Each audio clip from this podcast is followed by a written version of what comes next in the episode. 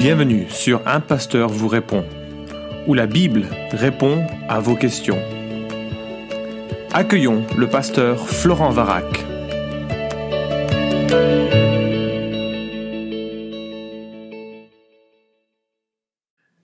La question est posée, à quoi ressemble la lutte spirituelle? En fait, c'est moi qui pose cette question suite au podcast précédent où il était demandé euh, est-ce qu'un chrétien peut être possédé?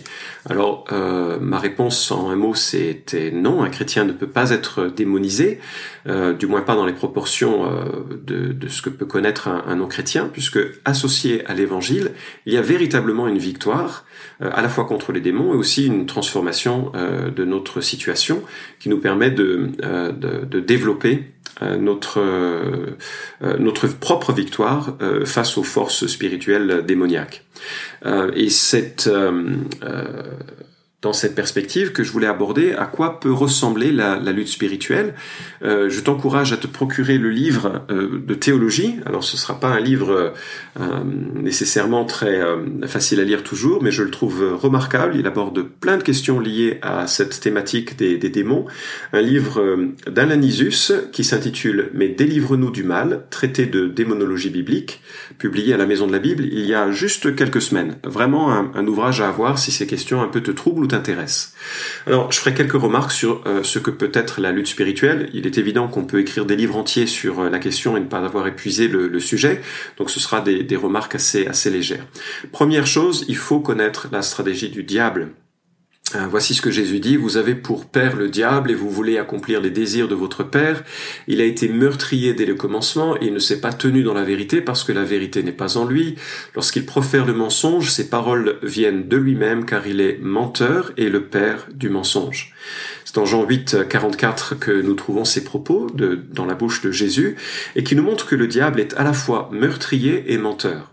Meurtrier, donc tout ce qui relève de la colère, de la haine, de la violence, du jugement, tout ce qui est lié à l'accusation, la calomnie, euh, à la division, est vraiment ce que Satan veut réaliser au milieu des hommes. Menteur, menteur qui est euh, bah, une fausse théologie, une fausse compréhension du salut, du péché, des conséquences du péché, de notre espérance, de, de, de ce qu'est la bienveillance de Dieu à notre égard, fait partie de ces stratégies. Donc connaître euh, par opposition, euh, l'amour du Christ, la vérité de Christ, la vérité de sa parole est quelque chose qui euh, nous permet de bah, déjà d'anticiper que la lutte spirituelle va va être liée sur ces deux aspects. D'un côté, la violence, le jugement, le rejet de l'autre.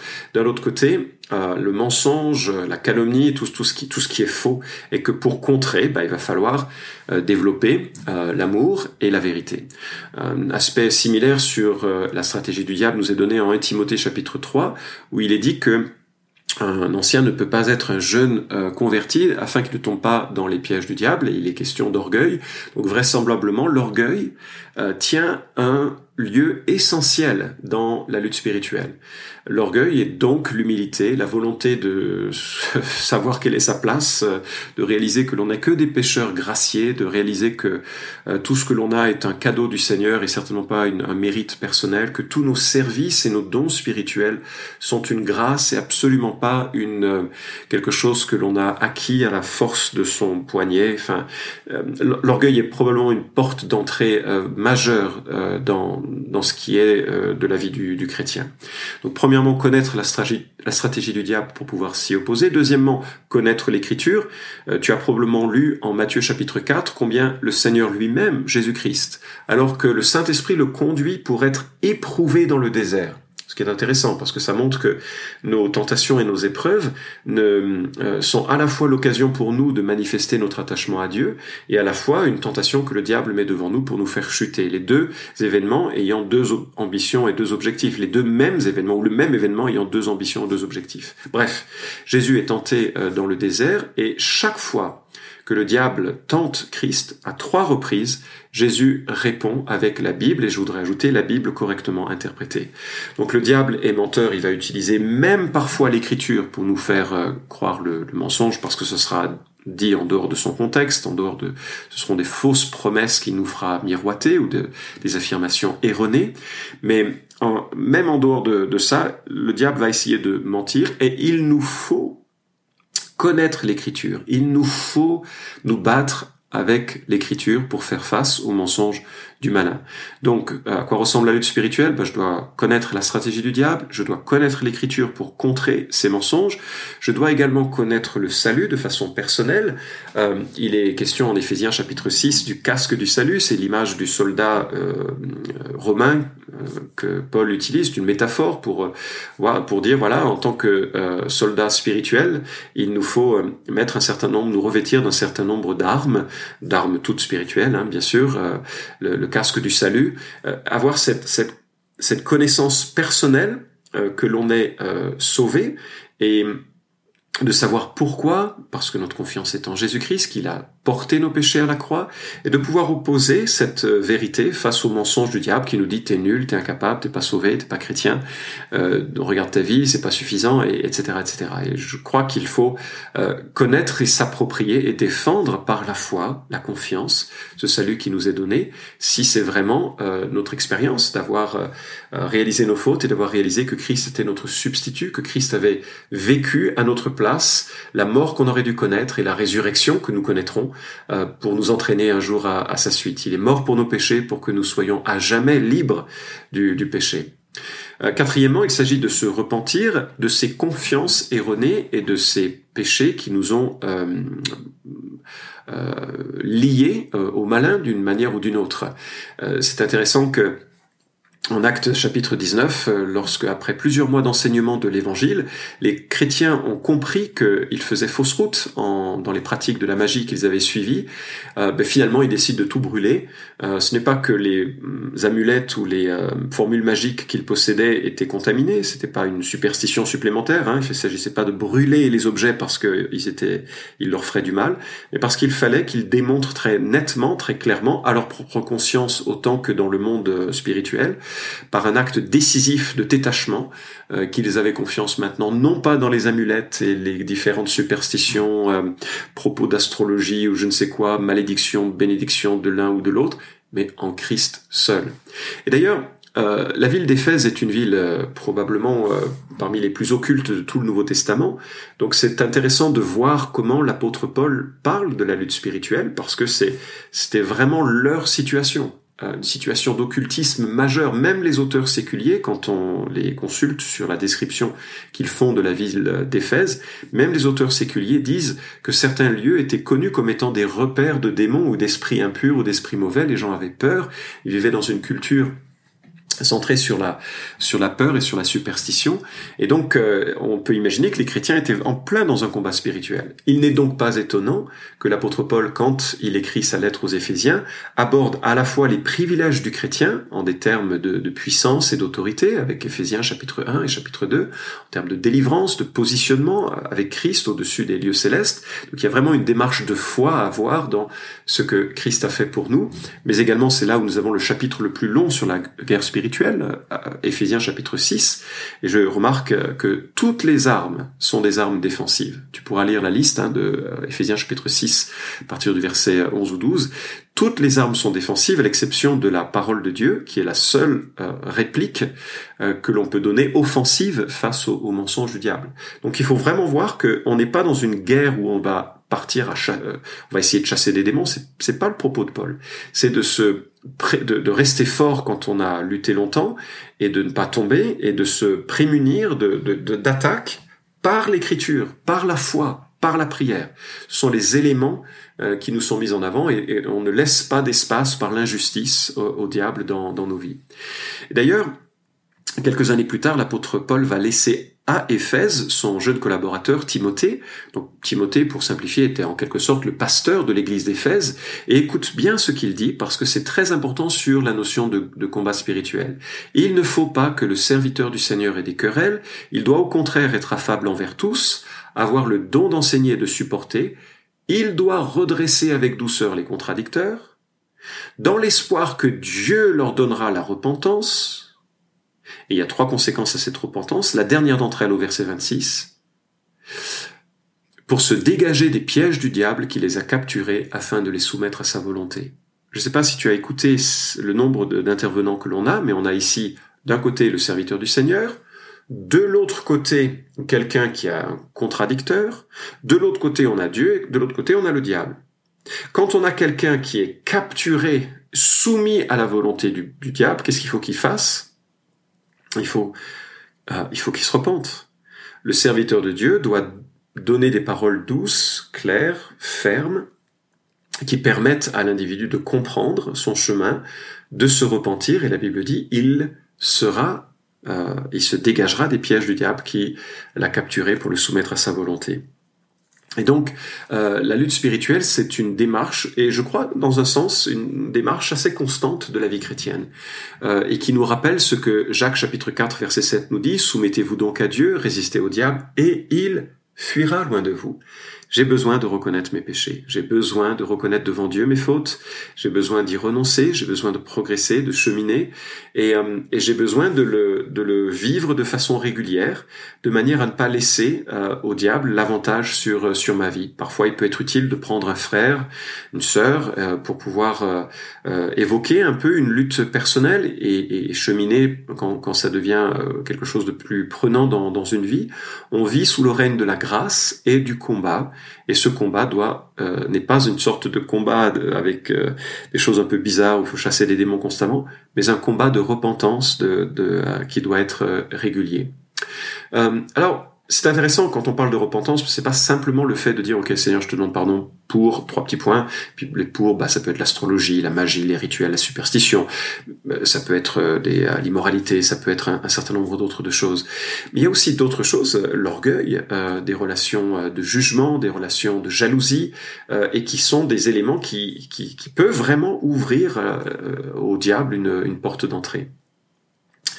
Et le fait de se repentir, c'est de détourner la confiance que l'on avait dans quelque chose d'erroné pour exprimer notre confiance en Christ seul. Voilà. Euh, et alors, euh, dans, dans, cette perspective, je voudrais euh, ajouter une petite remarque, sera une cinquième euh, point, avoir une vue juste des, des objets de son passé. Euh, on entend dans certains milieux, et j'ai pu parfois même le, le, conseiller, je pense, de façon un peu trop simpliste, qu'il faut brûler les objets que, qui nous ont qui nous ont attachés au, au monde Et c'est effectivement ce que l'on voit en Acte chapitre 19, mais il faut le faire pour de bonnes raisons. Par exemple, Jérémie 10.5 nous dit que les dieux, les faux dieux, Hein, sont semblables à des épouvantails dans un champ de concombres. Ils ne savent pas parler, il faut qu'on les transporte car ils ne marchent pas, ne les craignez donc pas, ils ne font pas de mal et ils ne peuvent pas non plus faire du bien. D'accord? Aucun objet ne peut te faire du bien ou ne peut te faire du mal. Même le couteau du sacrifice vaudou euh, n'est pas contaminé en tant que tel. Par contre, le diable peut prétendre et te faire peur avec, mais il faut lui opposer cette euh, confiance euh, simple, que tout appartient à Dieu, que Jérémie dit ça, qu'aucun objet ne peut nous faire du mal, et donc dire au Seigneur euh, que on, croit en sa victoire, en son autorité, à son pouvoir, et pas dans ce qui peut nous être, ce qui peut nous être nous faire peur dans, dans un objet. Je crois qu'il est question, il est parfois utile de les brûler, mais c'est plus par notre conscience personnelle, notre faiblesse personnelle, ou peut-être pour éviter une influence sur des tiers, euh, qu'il nous faut euh, qu'il nous faut le faire. Et là, psychologiquement, c'est utile, spirituellement, c'est utile. C'est un moyen un peu d'affirmer notre réorientation sur Christ. Moi, je me souviens, c'était amusant quand je me suis converti, j'ai brûlé tous mes livres d'ésotérisme. Quelques années plus tard, euh, j'ai eu besoin de racheter les mêmes livres parce que on m'a demandé d'écrire un livre sur la réincarnation. Et donc, voilà, bah, il a fallu que je les rachète, que je relise, et cette fois-ci avec toute liberté, parce que ce sont pas des, j'étais totalement libre de, de, cet ésotérisme et de ces euh, mensonges sur euh, sur la vie, sur l'après-vie, etc. Ces livres sont encore dans ma bibliothèque. Il y a, ils ne ils me font absolument pas euh, peur, il n'y a aucune crainte à avoir d'un objet en tant que tel. C'est la même chose avec les maisons qu'on dit hantées. Euh, on peut confronter cette impression avec la, confiance que l'on déclare à Dieu en disant Seigneur, tu dis que le monde entier t'appartient, nous te confions donc cette maison pour qu'elle soit euh, un, lieu de paix, un lieu où ton autorité ne, souffre d'aucune Euh, d'aucune contestation, démarche de foi. Et puis, euh, sixièmement, ben, il faut apprendre à se battre. Jacques 4, 7, Éphésiens chapitre 6 nous montre que ça va être, il faut se soumettre à Dieu. Donc là, le combat spirituel est essentiellement un combat moral et, euh, et il nous faut euh, en réaliser les, les, contours et puis en réaliser le, ben, la, la, part quotidienne. On n'est jamais à l'abri d'une, d'un, d'un combat. La Bible dit que le diable est un lion rugissant euh, qui cherche qui dévorera. Alors dans le contexte, c'était la persécution, donc les chrétiens étaient pris par la peur, la peur d'être arrêté, euh, d'être persécuté. Le verset 8 euh, que je viens de lire euh, continue avec le verset 9, hein, où il est question de ne pas avoir peur en sachant que les, les, mêmes souffrances sont imposées à vos frères de par le monde. Donc le, le, diable rugit, le diable fait peur, le diable essaye de prendre ta vie par le péché, et la part qui est nôtre, eh bien c'est de nous protéger, de résister, parfois de confesser nos fautes, régulièrement d'ailleurs de le faire, et de, de rechercher la communion avec le Seigneur, qui est notre plus grande protection. Alors je termine avec un septième point euh, par rapport à la lutte spirituelle, un septième point qui n'est jamais abordé dans euh, les livres qui parlent du, combat spirituel et je le, regrette parce que finalement on a une vision euh, assez assez individualisée du combat spirituel. C'est moi qui lutte et c'est moi qui dois porter ce combat. Alors bien sûr c'est une réalité, nous sommes tous dans une vie personnellement attachée à Christ. C'est soi-même euh, sur lequel nous avons le contrôle, jamais sur les autres. Mais je voudrais faire cette remarque que euh, la métaphore que l'apôtre Paul utilise pour décrire le, combat spirituel avec l'image du soldat en Éphésiens 6 nous montre qu'il y a un endroit qui n'est pas protégé. Je ne sais pas si tu as jamais réfléchi à ça, mais il y a un endroit qui n'est pas protégé, c'est le dos. Alors, c'est une métaphore, donc il ne faut pas aller trop loin dans, les applications ou les, réflexions que l'on peut avoir. Le dos, parce que euh, normalement c'était les collègues qui protégeaient, euh, c'était les autres soldats qui protégeaient le dos. Euh, les, armées romaines étaient connues pour être invincibles, enfin elles ne l'étaient pas vraiment, mais elles avançaient constamment, toujours faire face à, l'adversaire. Et, quand, elles, quand ils étaient en formation très serrée, eh bien ils avaient, l'ennemi avait moins de prise sur eux et ils pouvaient avancer avec plus de, de, de sûreté. Ce qui invite à cette remarque que nous avons une part à jouer dans la protection que nous offrons à nos frères et sœurs. Et je trouve cela à plusieurs reprises dans l'Écriture. Euh, tu vois, par exemple, Ephésiens 4, 26, 27 nous dit, Si vous vous mettez en colère, ne péchez pas, que le soleil ne se couche pas sur votre irritation, ne donnez pas accès au diable. C'est intéressant comme verset. Est-ce que c'est qu'on donne accès au diable dans sa propre vie, si euh, on, est une personne colérique, ou est-ce que c'est que l'on donne accès au diable dans nos relations, si on en est une personne colérique? Et je ne sais pas comment trancher euh, cette problématique, peut-être c'est un petit peu des deux, mais cela me montre une chose, c'est que je dois veiller à entretenir des relations euh, où la colère ne domine pas. Donc un père de famille qui est colérique qui irrite ses enfants constamment, si euh, je prends appui sur Ephésiens 4, 26 à 27, il invite le diable au milieu de sa famille. C'est effrayant quand même. Il y a quelque chose qui est lié à la colère qui euh, doit être perçu comme un, une occasion de chute pour les personnes qui en sont les victimes. Je dois me repentir de mes colères parce qu'elles sont l'occasion pour d'autres d'être en communion peut-être avec le diable qui va attiser mon ressenti, ma, ma, réponse peut-être un peu, euh, un peu débordante ou la réponse des autres.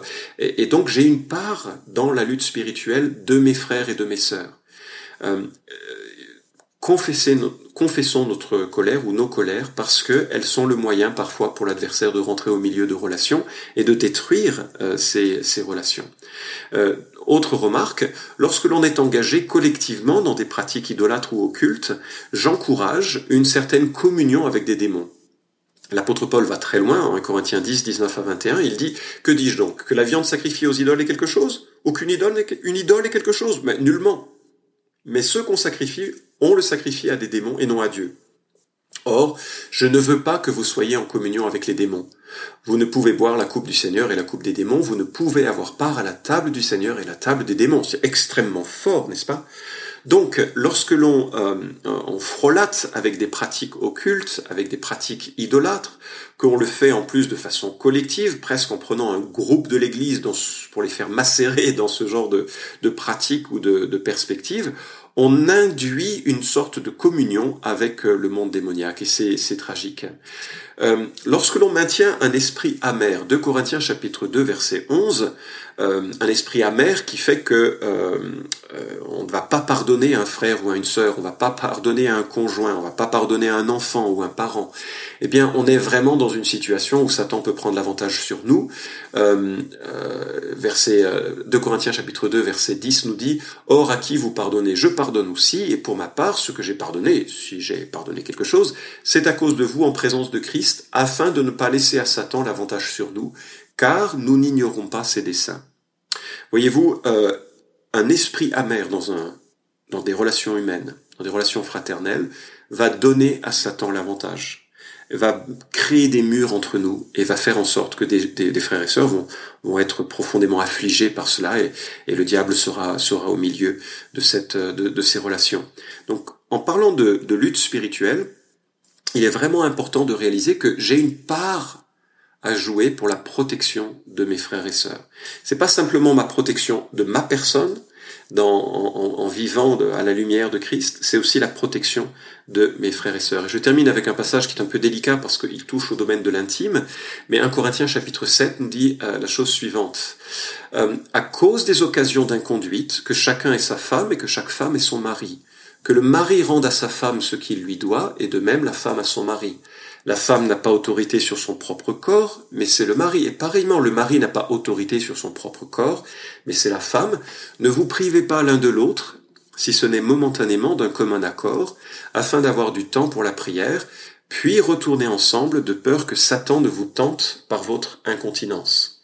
Alors, euh, le, c'est pas le sujet de développer une perspective sur euh, la sexualité dans la Bible, mais je remarque que dans un couple, le Seigneur établit que euh, les, besoins sexuels du couple doivent être euh, gérés par le conjoint. C'est-à-dire qu'il doit y avoir suffisamment d'abnégation des deux côtés à la fois pour ne pas imposer trop et à la fois pour ne pas euh, se, se, priver euh, trop.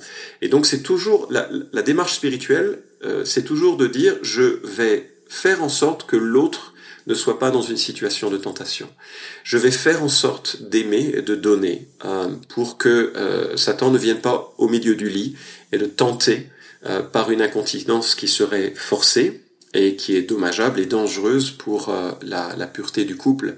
Et donc la lutte spirituelle, c'est aussi cet aspect-là de pouvoir être pour son conjoint, ce qui lui permet de vivre euh, dans, euh, sans être préoccupé à l'excès euh, par une lutte qui est pas toujours évidente, qui est celle de la, de la sexualité.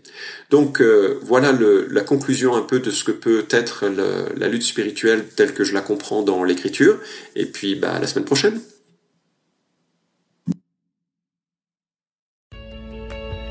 Merci d'avoir écouté cet épisode d'un pasteur vous répond. Posez vos questions en nous envoyant un email à question@toutpoursagloire.com. Retrouvez cet épisode et tous les précédents sur notre site toutpoursagloire.com.